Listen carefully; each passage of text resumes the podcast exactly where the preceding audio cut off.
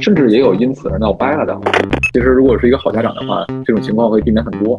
这个我觉得太低级了，太低级了。问一次我觉得够了，哎一一次就够了是吧？对对嗯对，哎，那够就了真的是，那就可以判断了。我这行说说来话长，我这行说来话长。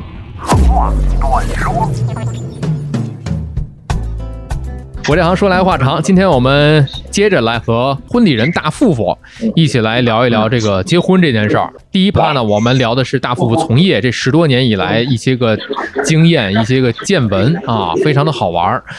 哎呀，也非常的有的案例，您回去倒回去听一听啊，就匪夷所思啊，包括一些我的婚礼被我举报了。 啊，第二趴我们聊的是怎么办我的婚礼，从新郎和新娘当事人的角度上来讲，有一些个小的提示，啊可能大家终究还是当事人呃高兴就好啊，这个都无所谓了。第三趴其实聊一聊，就是我们作为第三方亲朋好友，俗称的就是吃好喝好的那一方啊，去参加别人的婚礼的时候，我们除嗯了应该带点钱之外， 还应该准备一些什么？其实我想从哪儿开始聊呢？我觉得伴娘是一个特别好的一个话题，因为有的人选伴娘是一个伴娘，嗯有的人结婚那选可能四个伴娘都不够，可能要选一什么伴郎团、伴娘团，现在特别流行这个是吧？是人越多越好吗？是这样的，这个所谓的伴郎团、伴娘团呢，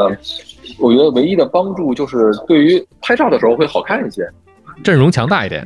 哎，拍照可能摆各种的组合、各种 pose，我觉得、嗯呃是有会有一些帮助。但实际上，它们的功能性上来讲，四个伴娘嗯并不会说我们把给他四个人分别分配不同的工作，乱了就。甚至我很反对这样做，因为每一个人的性格不一样，他们的责任心、细心程度不同，嗯，所以有可能最后，比如说这个戒指我放在爷爷手里了，他说没有没给我呀，给他了。他说他没有啊，被乱了啊。把所有的工作的内容都交给一个人，那么看看你是一个伴娘还是四个伴娘，嗯其实是无所谓的，对于工作来讲是无所谓的。所以职责来讲，还是最好扎口在一个人身上，让一个人从职能上对的做扎口，这个是比较安全的、比较妥当的一种方式。那么从伴娘自嗯己角度上来说啊，这个伴娘除了在呃陪着新娘在台上，比方说拿个包、拿个戒指，台下然后敬酒的时候收个钱，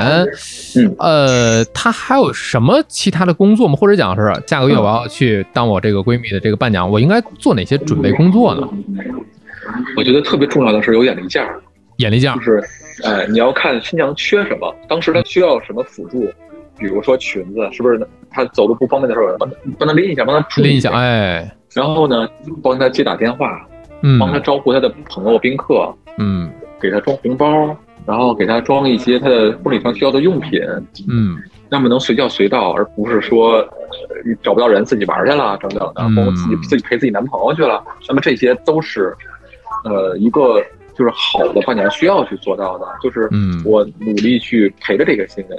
嗯，能给他解决各种各样的困难和问题。啊就我觉得这是一个一个我我之前见过一个特别棒的一个伴娘，那个人特别好，她全程去招呼，包括她给工作人员去买咖啡、买吃的，嗯都是她自己买单。哦，然后对我，因为我们是这样，我们是不会去拿新人的家人或者是新人去买单去给嗯我们提供服务的，我们不拿群众一针一线。那跟那个体验真的很开心，就是这个伴娘也成为我的好朋友了。哦，就是我我当我真的很喜欢她，她还单身，我一直想办法给她找男朋友。哦，啊、就是我觉得她值得一个特别好的人，就是一个特别好的姐妹。对于那个新对于那个新娘来说啊，嗯，这个感觉就像是特别像经纪人这个角色，你发现了吗？或者讲是她这有个，点有点助理像是吧有点像你比如说爽姐，嗯你看你们也很熟吧？她就是这种人，她就是对待朋友就特别的好，嗯我全身心的投入去帮你想解决方案、解决问题嗯，对，啊、我也经历过别人说的他们的伴娘，就是就是伴娘也不靠谱，就是来了以后呢，就光顾着自己玩儿，到这个城市嗯来就当、就当旅游了什么的，哦嗯，就不太好吧。甚至也有因此而闹掰了的，都有，啊很。夸张。嗯这个遇到事儿的时候，确实能够考验朋友之间的这种是否有共事能力的这么一个态度。啊啊是的，是的，这是伴娘，还有就是在婚礼上看似好像没有存在感，伴郎他事实上也是没有什么太多存在感。啊，事实上就是没有特别多的这个功能性。对，呃，更多的是递一下道具，递一下麦克风，啊，然后呢，在仪式结束以后，可能端个盘子陪着敬酒，仅限于此了。呃，因为大多数工作是由伴娘来完成的。啊，伴郎的这个角色的选择，可能就是从功能的重要性来讲，真的是选伴娘更为重要一点。这如何选人？是的嗯，就是如果你但你有一个很靠谱的一个伴郎朋友，他也是可以给你起到一些帮助的，比如说招呼嗯你的朋友啊，然后能让其他的宾客有更好的体验什么的，嗯，他也是有帮助的，只不过没有伴娘权重那么高。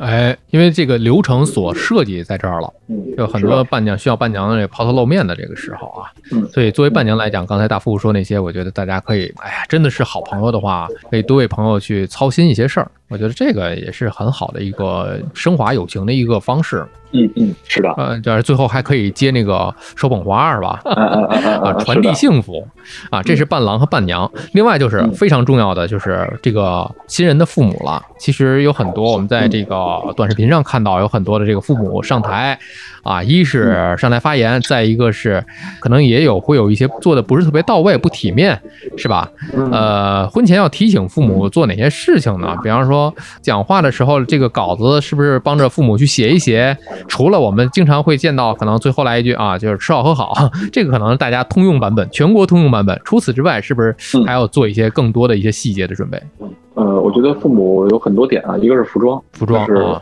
呃，一定要就是要，当然每个细节不一样，我觉得最嗯最重要的是合身得体，得体，嗯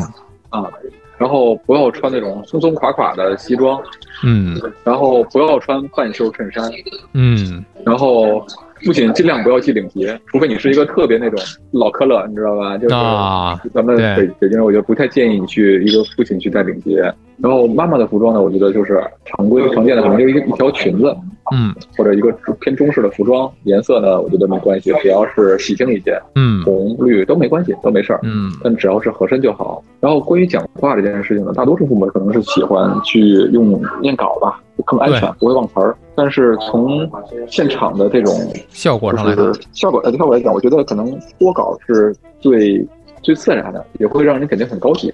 那我们嗯可以做一个提纲，那么可以按照提提纲来去讲这些事儿，我觉得也行。要讲说哪些话，要我提到哪几是个的点，然后呢，也不需要他们两个人，就是不需要一个家庭的两个人都讲，我觉得有一个代表，派啊个代表，就可以了。我们经常讲，就是说话是一门语言的艺术嘛。当然了，嗯就这个重要的场合来讲，谁不希望把话说得漂亮一点呢？但是呢，你也不可能是的把话说的都像是脱口秀演员那样啊，说的既精彩又有梗，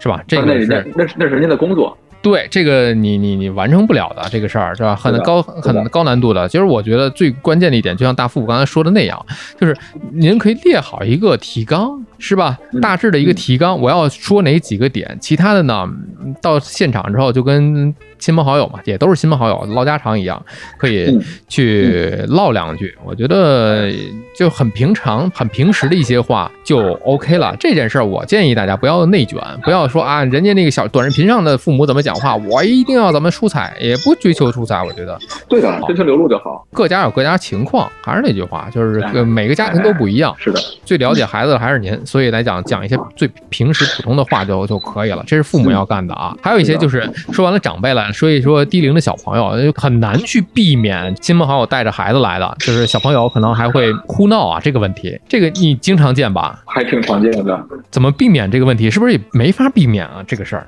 嗯，你得从根源下手，就是他为什么闹。他如果是那种婴儿时期啊，那咱真没辙。那个没。辙啊对于家长来讲，他们也会就是不太好意思，可能会孩子会抱出去了。这种啊！对对对，就是爸妈就可以解决这个事儿了。哎那如是，果是那种熊孩子的话呢，其实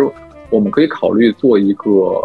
给他们的娱乐区，分散一下他们的精力，让他们有事情哦做。，有道理，嗯就是我觉得孩子的问题，百分之七十甚至百分之百分之八十以上原因在于家长。还是在家长，对你家长不你不好好管，那嗯可不就这样吗？其实如果是一个好家长的话，这种情况会避免很多。对，嗯，这孩子会分场合的，是的，就是家长知道他会告诉他怎么样做是不对的。嗯，这是小朋友的问题，还有一个就是好友了。比方说参加婚礼，这个朋友是我的好朋友，但是我去了啊，现场我一个人都不认识，就是我又社恐，就这种情况之下啊，对于我这种参加婚礼的人来讲，就是非常恐惧。这个有什么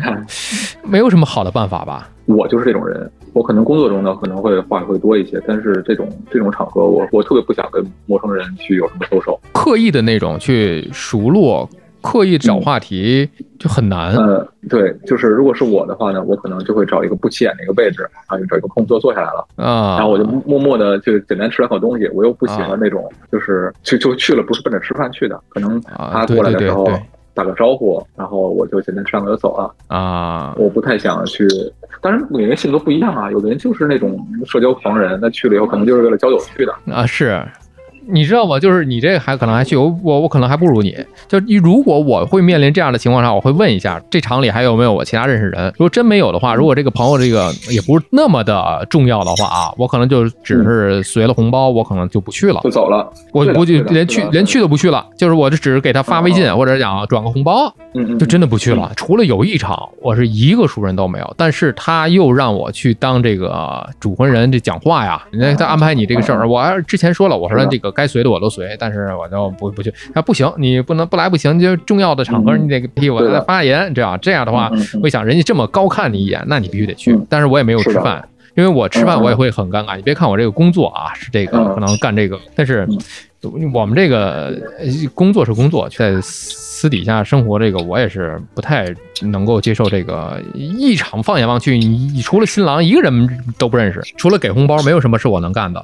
哎，说到了给红包这件事儿，可能也有地方的这个习俗啊，就是什么时候给红包啊？比方说，有的人设置这个婚礼现场进门的时候有一个账桌是吧？是，其实啊，在大多数时候呢，就是不会在那个阶段给了，那就是一一开始的阶段，可能有一些爸妈的朋友会在那个时候给。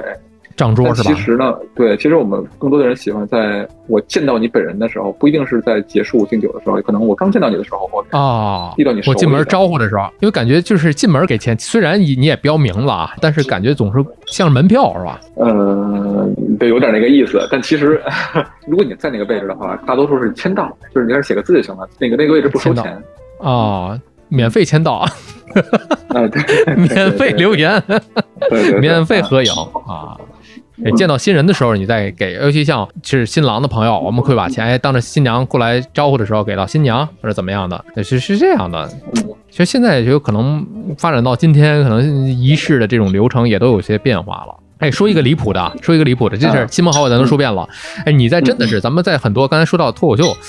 里面提到， 比如说前任桌，哎，真的现实当中会有前任桌吗？我听过，但我没见过，就是有那种截图。哦，但我觉得那种截图就是就是开玩笑的，有啊有我觉得可。能，有可能像咱们刚才说的那一趴最后的那个点，对的，我觉得事实上能干出这种事儿的人呢，嗯，他会是一个什么样的人？你想，对，就是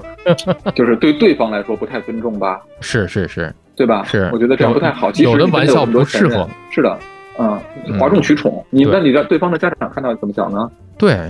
你说的这个哗众取宠，我就想到了，现在很多这个短视频平台里面会有一些比较，咱们先打双引号啊，这些哗众取宠的这些个啊，也是双引号出彩的婚礼，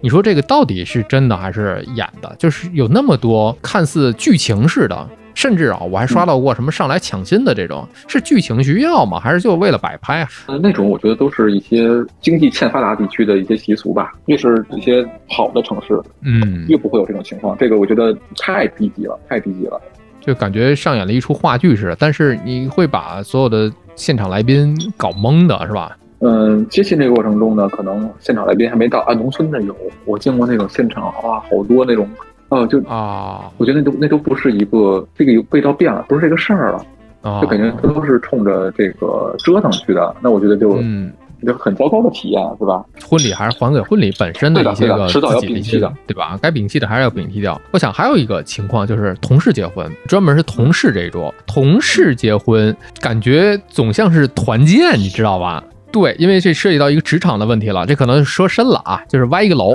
有很多，嗯你比方说，呃，发请柬，就是因为我们在可以讨论这么一个事儿啊，就是请柬嗯该不该发给同事，嗯，是这么一个事我觉儿。得这是这样啊，就是我们做任何事情呢，都应该先站在对方的角度去考虑这个问题。嗯就是假设说你是对方，嗯你今天收到了一个请柬，是一个跟你关系一般的同事，嗯你愿意去现场去祝福他吗？还是你就觉得、哎呀好尴尬呀、去还是不去？嗯，那么大多数是第二种，除非有对很好的朋友，那我请你肯定去。那肯定是对。那么就不要难为人家嘛，干脆就不用请，这样大家都舒服。但是话又说回来了啊，呃，嗯有的这个是什么啊？我跟你说了，或者我给你办手礼了，我告诉你说嗯我这年结婚，嗯哎呀，这不是倒逼我随红包吗？对，就会有这种感受啊。比如我要请你来，那你肯定是要带着红包来，啊你不能空手来吧？对呀、就是这也是我我觉得啊，也能算在职场礼仪的一个方面了。所以关系没到这个程度的话呢，那就干脆不要提，提了也让对方尴尬。对，我觉得还是回归到刚才咱们这个，也不是歪楼，其实还是能够总结到刚才咱俩聊的那个话题，就是说还给婚礼本身自己应该所有的一些个仪式感，而不是说为了举办婚礼，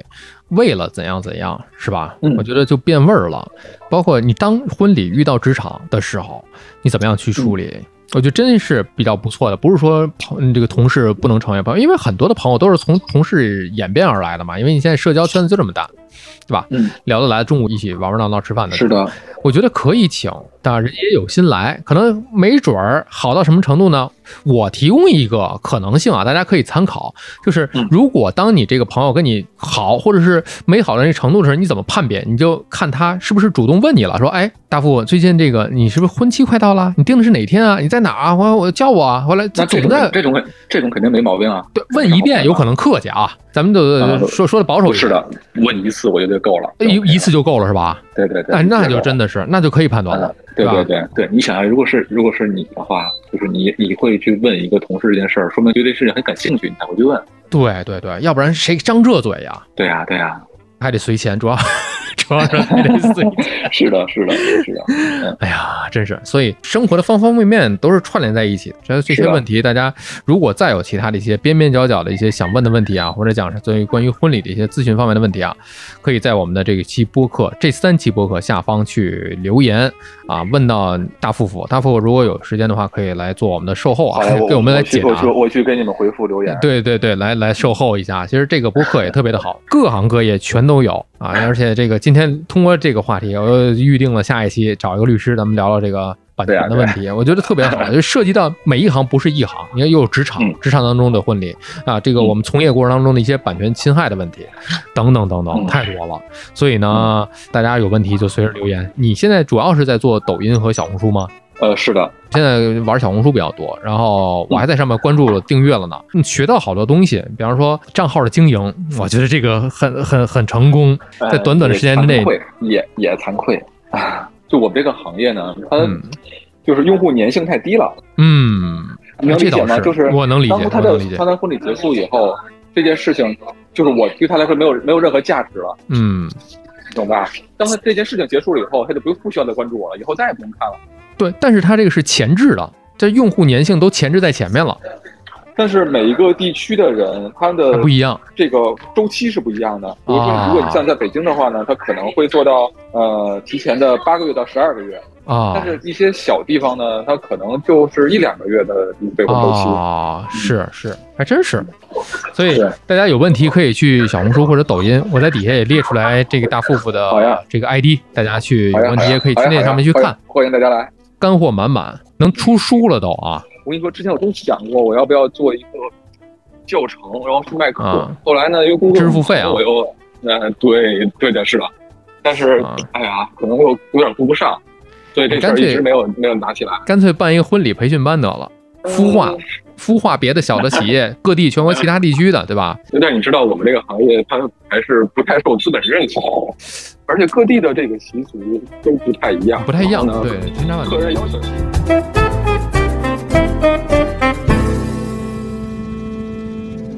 know that Today's the day my life begins. nothing All my life I've been just me, just a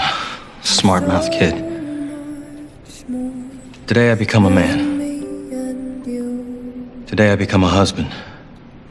Today I become accountable to someone other than myself. must have told Today I become accountable to you, to our future, to all the possibilities that our marriage has to offer. Together, no matter what happens, I'll be ready. For anything, for everything. let's take off To take on life, to take on love, to take on possibility and responsibility. beyond us Today, as Izzy Stevens, our life together begins. And I, for one, can't wait. Burn our souls Hurry up. By the power vested in me by God and the state of Washington, I now pronounce you husband and wife. Now. Now,